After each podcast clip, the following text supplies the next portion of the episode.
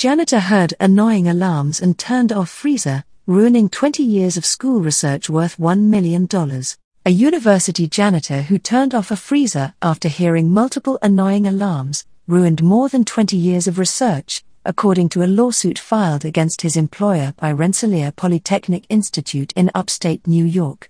The lab's freezer contained over 20 years of research, including cell cultures and samples, to which a small temperature fluctuation of 3 degrees would cause catastrophic damage, according to the lawsuit filed with the Rensselaer County Supreme Court. The college does not believe the janitor is at fault but instead blames Daigle Cleaning Systems for failing to properly train and supervise him.